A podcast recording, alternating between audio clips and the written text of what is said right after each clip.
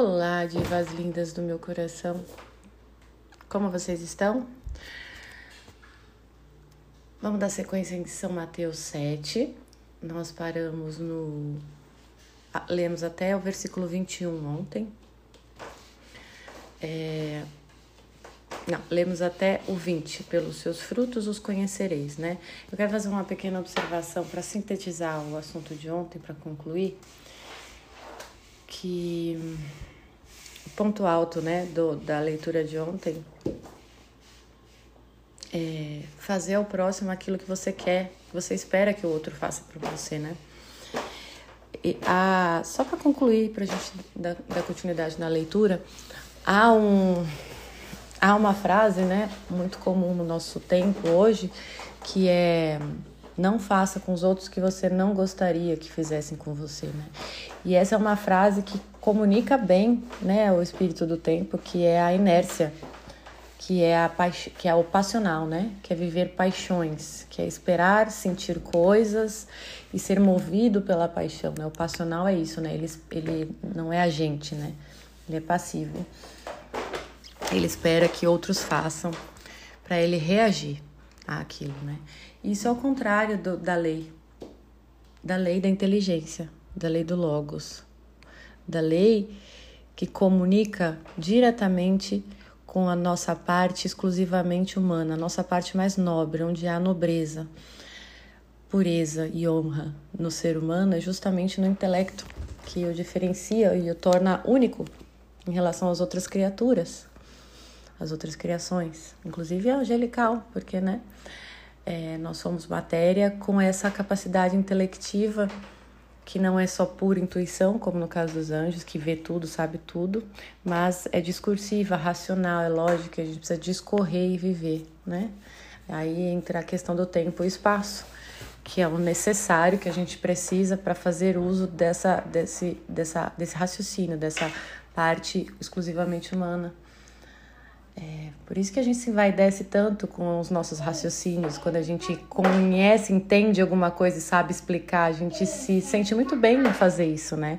A gente se acha mesmo em fazer isso, a gente se sente bem, feliz, satisfeito, porque a gente conseguiu usar a capacidade é, peculiar humana, saber traduzir em palavras os conceitos, o que não é natural, o que é sobrenatural, o que não é material, saber traduzir em palavras é altamente satisfatório para o ser humano. Né? Por isso que quem não consegue e não quer exercitar, desenvolver isso, é, vive mal, acaba se entorpecendo para não para ter algum outro prazer, né? Já que não tem o prazer que satisfaz, né? Então vou ter vários prazeres que vai satisfazendo, esvaziando, preenchendo, esvaziando, preenchendo. Mas isso me lembra também e deixar claro a respeito das, dos, dos tipos de castas que há pessoas, né, operários, que não têm essa vontade, né, de discorrer as coisas e é feliz e se preenche.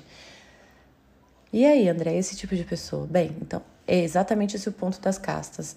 Né? Há pessoas que nasceram para ser serviçais, e são felizes assim. Por quê? Porque elas nasceram com essa essência, esse núcleo de fazer isso e fazem com alegria.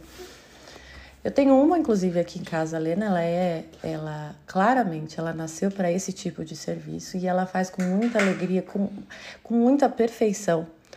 E ela se satisfaz, entende? Então, eu tô trazendo só esse conteúdo. Uh... Não vai ajudar o papai! Tá bom, filha. É. Que ciumenta pra caramba. Hoje eu vou pra São Paulo ajudar o meu marido e ela.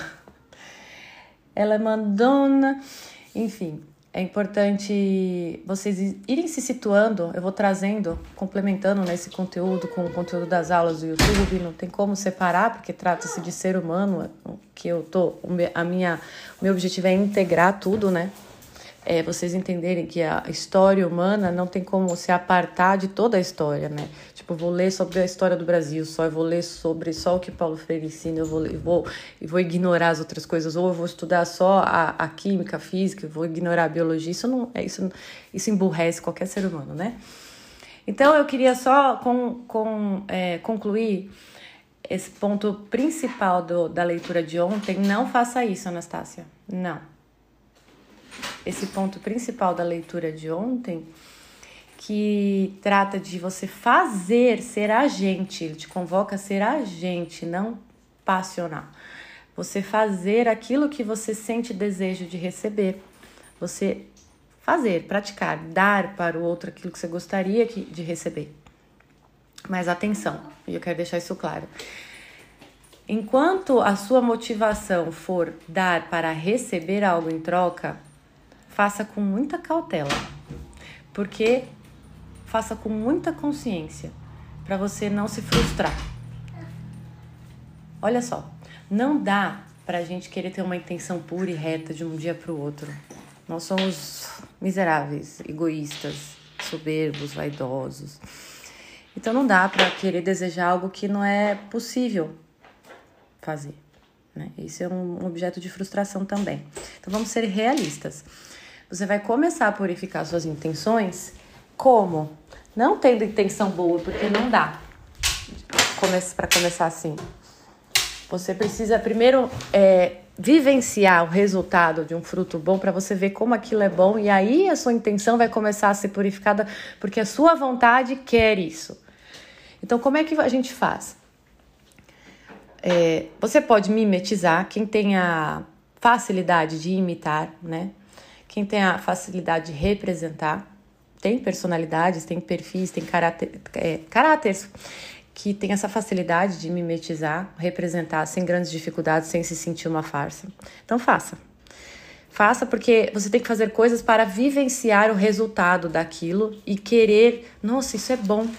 Gostei, quero mais. Aí, isso, esse seu querer, gostei, quero mais, vai inclinar a sua vontade a, a mudar a sua intenção na hora de fazer aquilo novamente. Você não vai mais imitar é, para ter algo para si, mas porque você quer ver de novo aquele sorriso que te entregaram com o seu trabalho, entende? Há pessoas que têm dificuldade de mimetizar, de representar, né? Que se sente uma farsa, que acha que isso não, não entra na, nos valores da pessoa. Eu sou uma dessas. Então eu preciso fazer um trabalho diferente para inclinar minha vontade, para purificar minha intenção para fazer. É, o meu, no meu caso, meu trabalho é mais de reflexão interior, de interiorizar, de estudar Deus e ver, sentir como Ele é bom, exper experimentar Ele. E aí por Ele eu faço. Cada um vai encontrar o seu modo, né?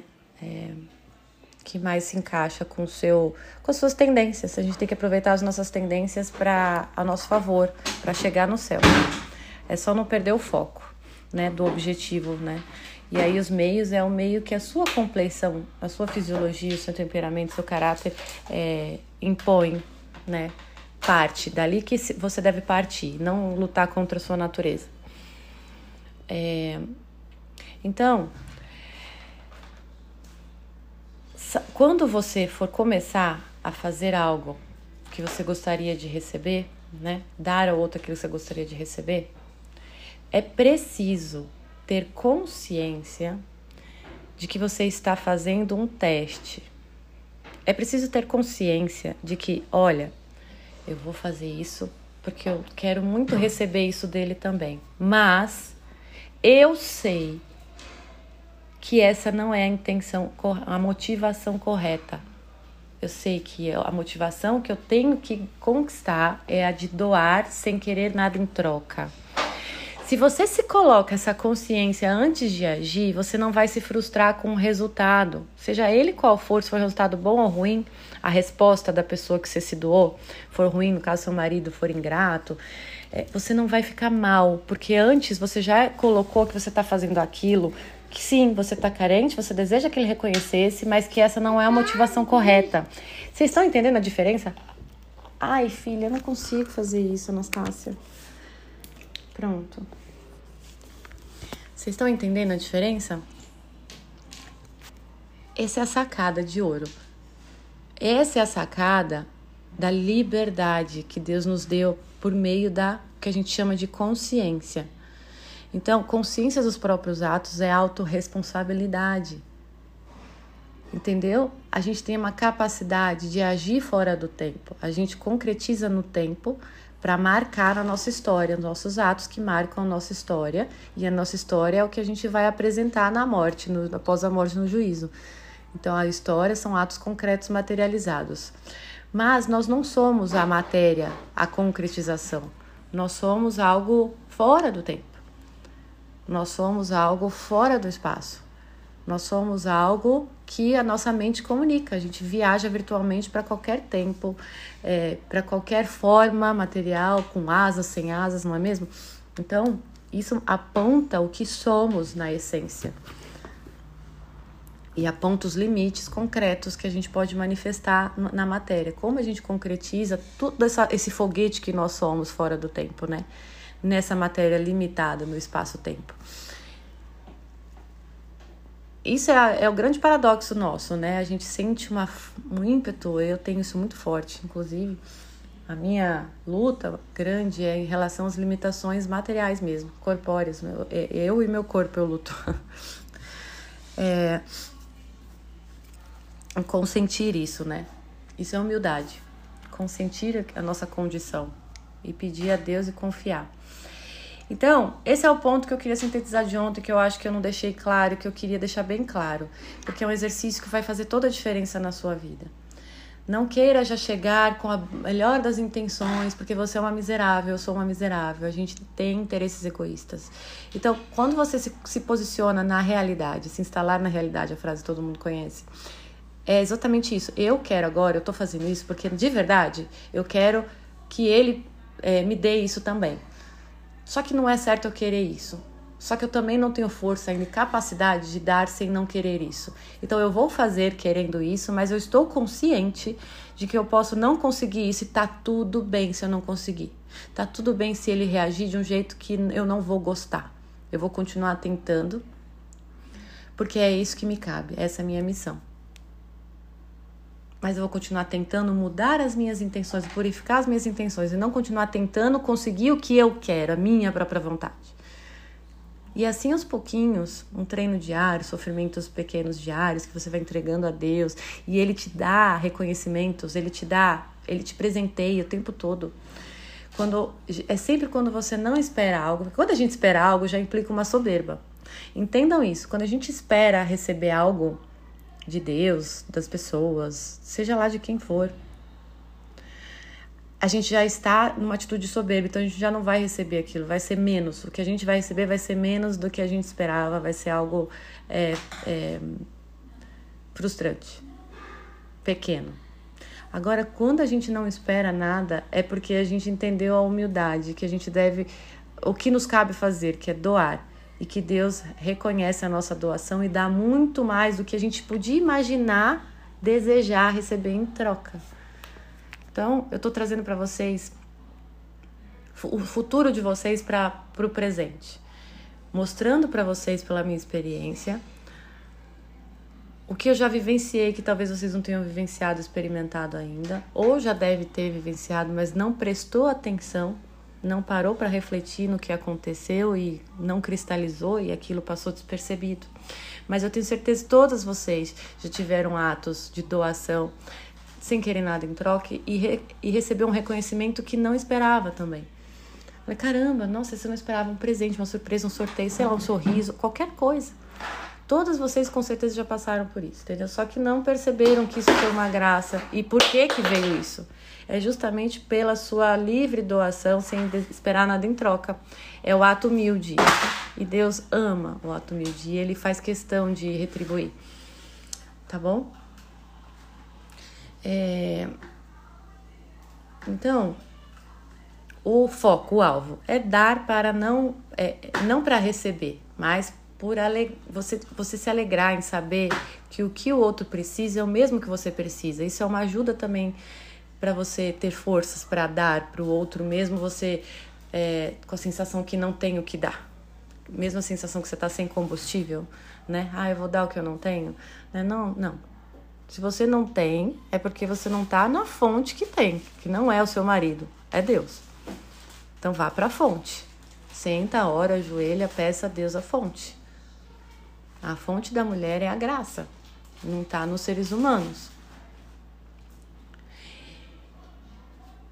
Você precisa lembrar disso que quando você entrega algo que você meio que já sabe que não vai receber uma coisa boa em troca, que a pessoa vai ser ingrata, mesmo assim você se alegra em saber que o que o outro está precisando para mudar esse jeito ingrato dele é o que você está precisando também. Só que é o modo dele, né? Então, o que está faltando ali numa pessoa ingrata entre ele, você também sendo ingrata ali?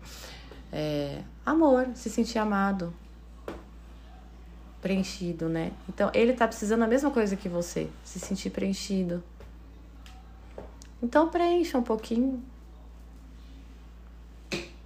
Cada um se preenche ao seu próprio modo pessoal, né? Então, às vezes seu marido precisa de um olhar, de um carinho, de um ouvido, de uma atenção, de um jantar.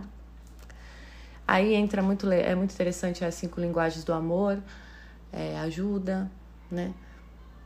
O temperamento ajuda a compreender e você tá ligada no que está acontecendo na vida dele, né? No trabalho, na família, dentro dele, né? No desenvolvimento dele, nos sonhos dele, nas frustrações. Tudo isso vai ajudar você a dar o que ele precisa, que não é o que você acha que ele precisa, né? Você precisa estar tá por dentro do, do que se passa na vida dele com ele conversar, se comunicar. Não mire nas atitudes da pessoa para fazendo um juízo se está certo ou errado.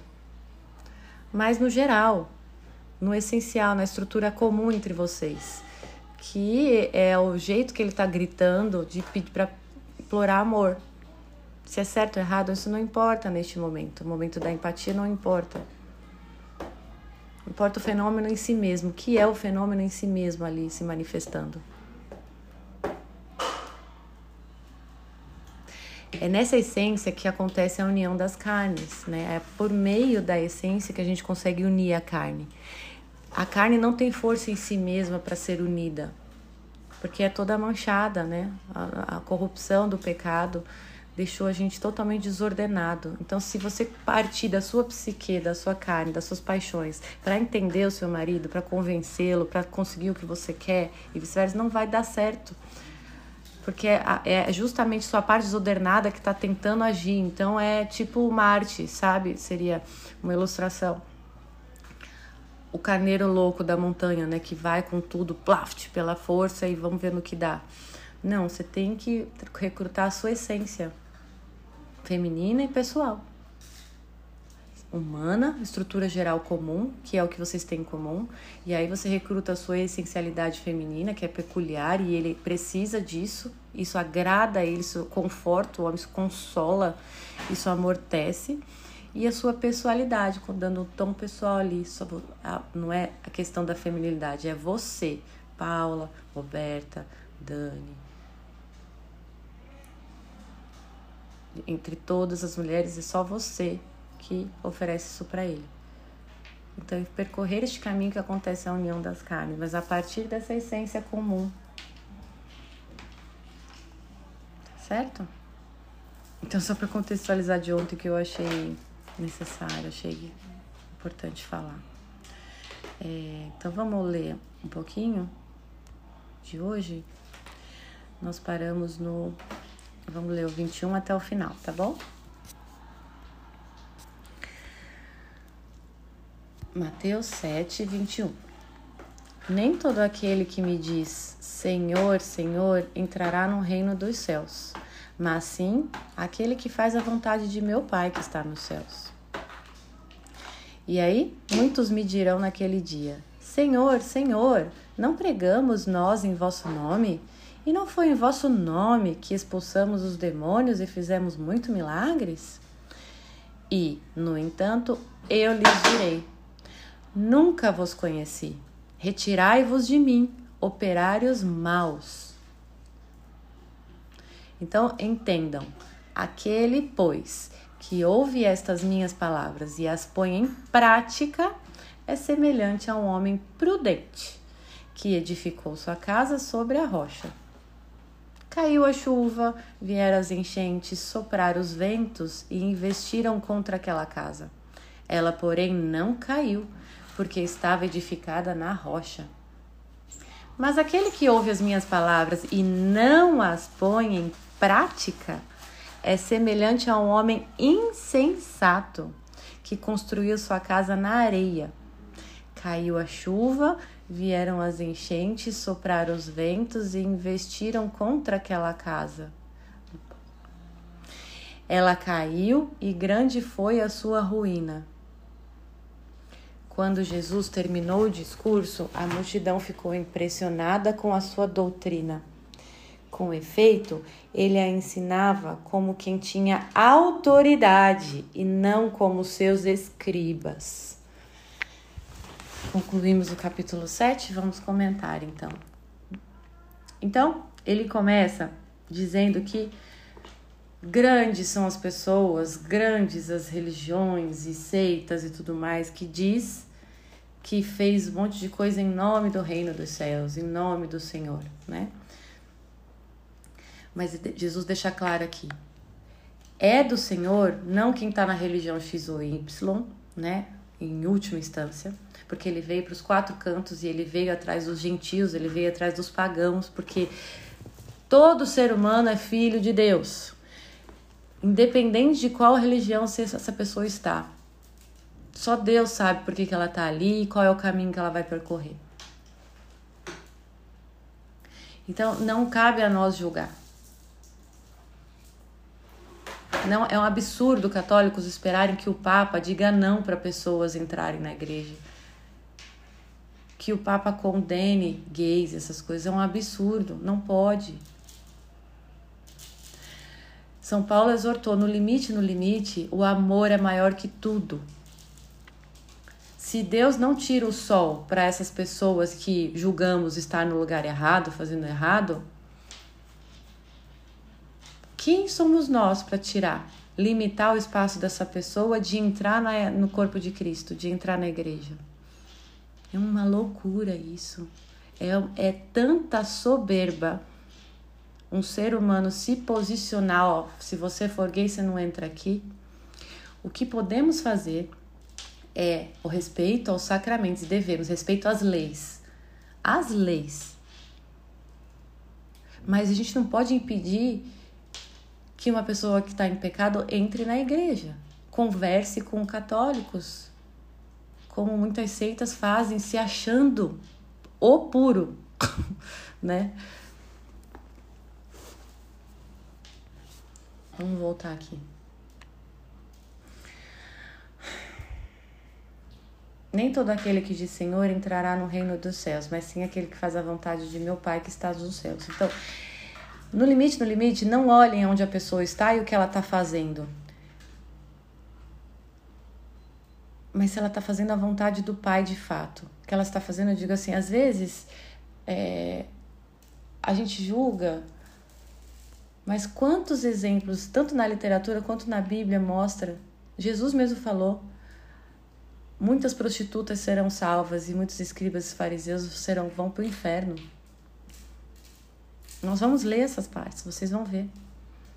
Isso não é desculpa para, ah, então você vou me prostituir. Não. Aí você se lascou, você tá pior que os escribas. O ponto é que Deus sabe que a gente é pecador por natureza, a nossa condição. Nós estamos condenados ao pecado desde que nasce.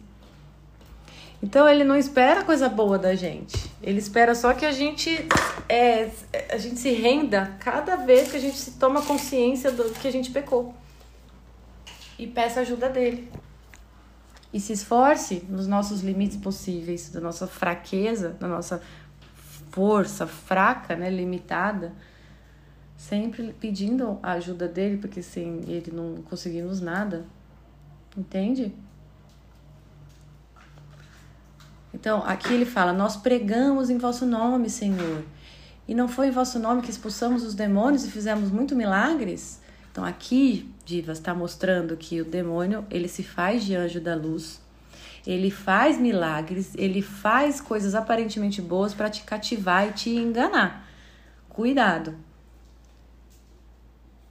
Não é porque você vê milagres acontecendo e coisas acontecendo dentro de sua seita, religião, seja dentro do seu da sua comunidade que você vai, não é por causa disso que é Deus, que parece uma coisa boa. Pelo contrário. É... Nós pregamos em nosso nome, não foi em vosso nome que expulsamos? E ele respondeu, Jesus, nunca vos conheci, retirai-vos de mim, operários maus. Peraí, ele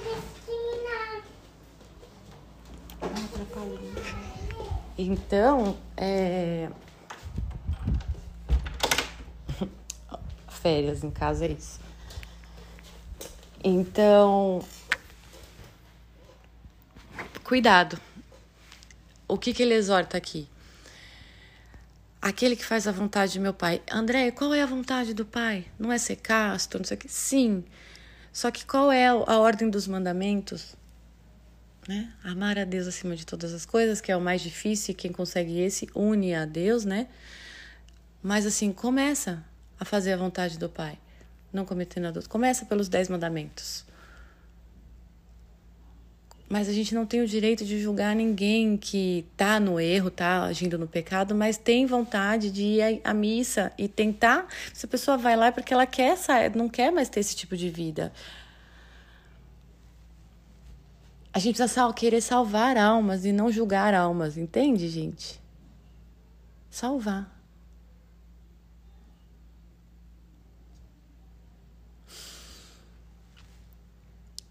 ele deixa claro aqui. Aquele que ouve as minhas palavras e as põe em prática é a prudência. Então, o que é prudência? A virtude da prudência?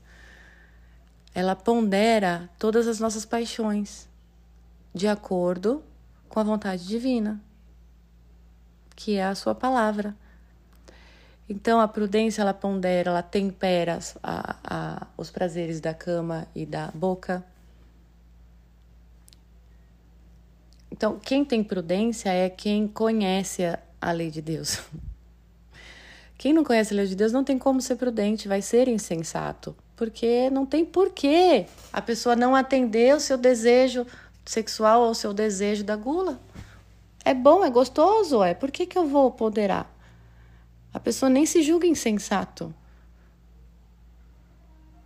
Agora, quando você conhece a vontade de Deus, começando aí pelos Dez Mandamentos, muito claro, bem, aí você pode passar a ter uma vida prudente. Aí você é convocado a isso. Ele pede aqui, o homem prudente. Edifica sua casa sobre uma rocha. A prudência é a que está no topo do triângulo, na cabeça, e que vai te equilibrando na bicicleta para que a bicicleta não caia, fazendo uma ilustração. Né? Então, por que, que eu tô falando isso da prudência? Gente, não, você não pode exigir da sua cunhada, do seu irmão, seja lá de quem for, que seja prudente e chamar ele de insensato se ele mal conhece o, né, a lei de Deus, os mandamentos, a vontade de Deus, a lei natural. Não devemos julgar, entende?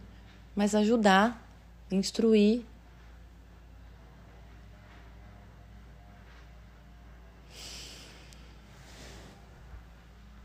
E aí ele ilustra, né?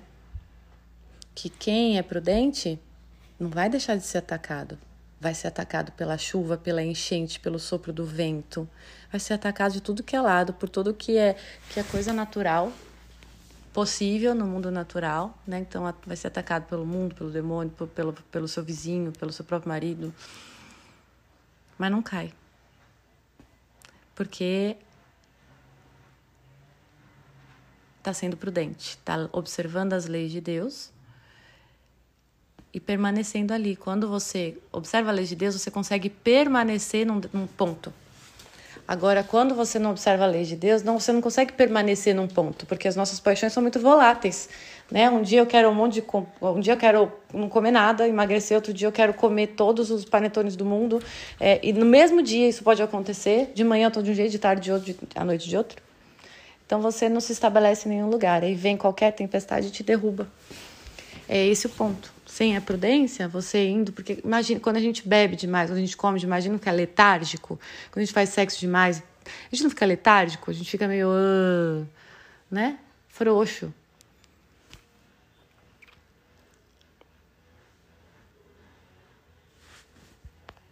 E por fim, quando Jesus terminou o discurso, a multidão ficou impressionada com a sua doutrina.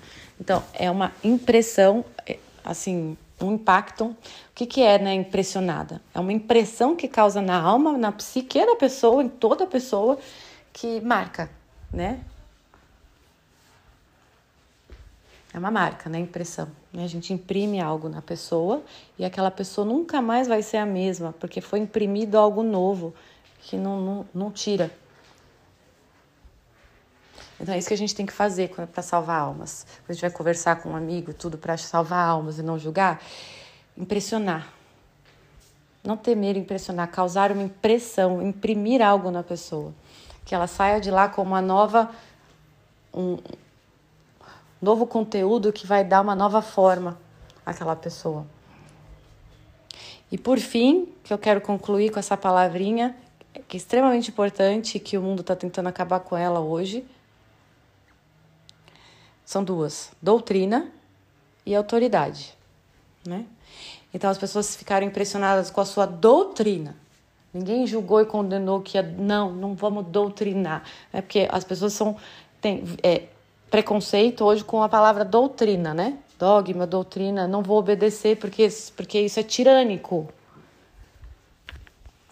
Não, quando é, trata-se da lei de Deus, não há nada de tirânico. As pessoas aceitam a doutrina porque ela tem total sentido e coerência. A gente se sente bem ouvindo ela. A gente se sente satisfeito. Satisfaz a nossa ânsia de resposta. Preenche e aí a gente aceita essa doutrina. Mas se a pessoa tá aberta, né? Se a pessoa tá fechada, pode vir o que for, não adianta. Que era o caso dos fariseus. Estavam fechados neles, eles queriam o sistema deles, eles queriam por a vontade deles a qualquer custo. Eles não queriam abrir mão da vaidade de que eles achavam que o Messias ia vir como um rei cheio de ouro e não veio. Eles não queriam abrir mão, eles não queriam aceitar isso. Se fecharam. Então, nada imprimia na alma deles. Só imprimia Satanás, só imprimia coisa ruim neles. A cada vez que eles eram refutados, que a coisa que acontecia não era o que eles esperavam, Satanás se aproveitava e imprimia neles mais ódio, mais ambição, mais inveja. Não tem como você não ser imprimida por algo. Vocês precisam ter isso muito claro. Não dá para você viver autônoma na vida. Se você nega o bem, você automaticamente está sendo toda hora bombardeada por impressão do mal. Não tem como você se neutralizar, ser neutra na vida. Não dá. Nem morta dá. Que aí morta você vai ter que responder pelo lado que você ficou. Isso é impossível. É uma ilusão das piores, o niilismo. É das piores ilusões que existem. E por fim, a palavra autoridade. Ele ensinava como quem tinha autoridade e não como seus escribas. Aqui mostra o que é autoridade, a diferença de autoridade e autoritarismo, a diferença de autoridade e tirania. Que vocês precisam ter isso muito claro. É necessária autoridade, porque alguém de autoridade é um mestre que nos conduz, que nos guia. A gente se sente bem e seguro porque tem alguém nos guiando e alguém de confiança porque a gente sabe que se alguém ama a gente, quer o nosso bem. Então a gente se joga com confiança, se esforça, se motiva, se anima, né? E isso começa com os pais. Na nossa vida, a gente nasce, a primeira autoridade são os pais, e os pais mostram que eles estão sujeitos a uma autoridade. Deus, Jesus no meio do matrimônio, e que Jesus comunica que esse, o que esse marido deve fazer para a esposa, o que a esposa deve fazer para o marido, o que esses dois devem fazer para os filhos. E esse é o princípio inicial de autoridade que está sendo destruído.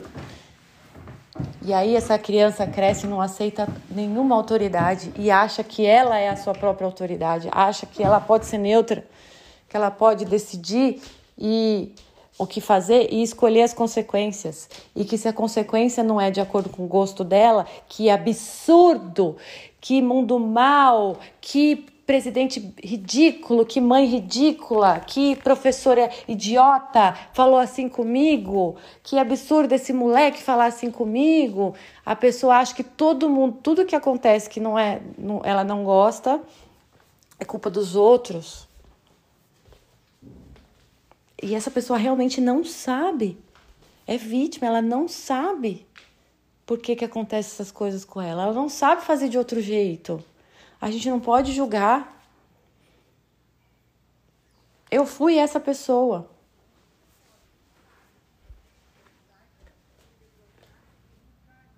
Eu fui essa pessoa. Eu não aprendi de outro jeito. Então, se as coisas não saíam conforme eu achava que tinha que ser, eu não tinha escrúpulo algum. A professora vinha falar comigo, a sua vez de ler, se eu, não, eu percebia, porque eu tenho. Deus me deu a minha nota pessoal, Andréia, é uma capacidade inata de enxergar as intenções das pessoas, as intenções últimas. E isso eu não sabia conviver com isso. Então eu via que aquela professora não estava interessada nem um pouco em mim ela só queria que eu lesse só porque ela tava, sabia que eu tava com vergonha. eu enxergava as coisas. E eu ficava indignada. Eu, eu não vou ler. Pode passar pro próximo. Eu era assim, gente. Vocês não têm ideia o que eu já fiz. Eu não tinha medo de nada e não tinha respeito a qualquer nenhuma autoridade. Então eu não estou aqui fazendo esse trabalho por acaso, nem por gosto, nem por fama, por prestígio, mas porque sou eu. Se eu não fizer isso, parece que eu definho. Tá bom? É isso. Amanhã a gente entra no Mateus 8. Um beijo apaixonante.